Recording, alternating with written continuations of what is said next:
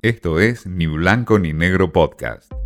Mensaje directo al grano, porque siempre hay algo nuevo para aprender. Con Martín Di Natale. Renuncias en el gabinete, Fernández postergó las definiciones, el presidente no decidió aún qué hará con los ministros que pusieron su renuncia a disposición. Se trata de Guado de Pedro, Soria, Salvareza, Cabandier y Bauer. También lo hicieron Español, Volnovich, Donda, Rabertas, Patela y Seriani.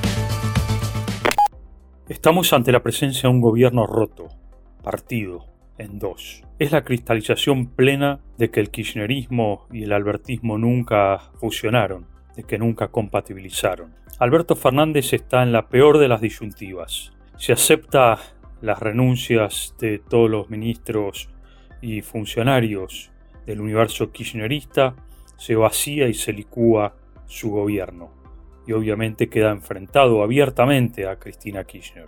Si las rechaza y por el contrario no acepta ningún cambio de gabinete, también quedará enfrentado a Cristina Kirchner. La guerra está a la vuelta de la otra esquina. Alberto Fernández recibió el apoyo en estas horas después de la renuncia en masa de funcionarios K, gran apoyo del peronismo ortodoxo, de los intendentes varones del conurbano, de gobernadores, muchos de ellos que perdieron en las elecciones del domingo de paso, de la CGT y del movimiento Evita. Cristina Kirchner de la otra vereda está acorralada y está en posición de guerra también contra Alberto Fernández junto con la Cámpora, los movimientos sociales, Juan Grabois y compañía.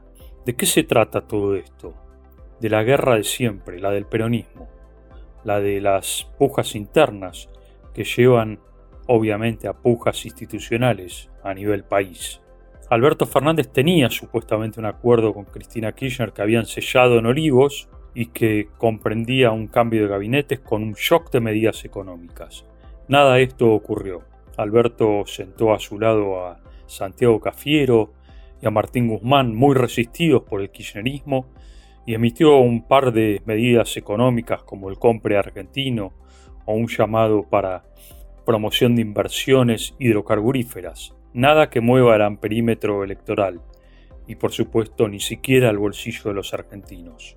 Cristina Kirchner masculló bronca y arremetió con esta jugada fuerte y dura una apuesta que debilita totalmente a la investidura presidencial, mucho más de lo que estaba debilitada antes de las PASO, con encuestas donde la caída de la imagen presidencial estaba en picada. Habrá que ver qué ocurre ahora.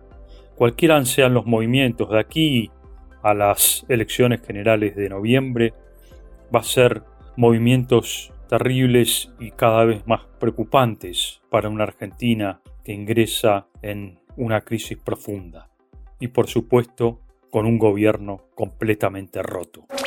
Esto fue Ni Blanco ni Negro Podcast.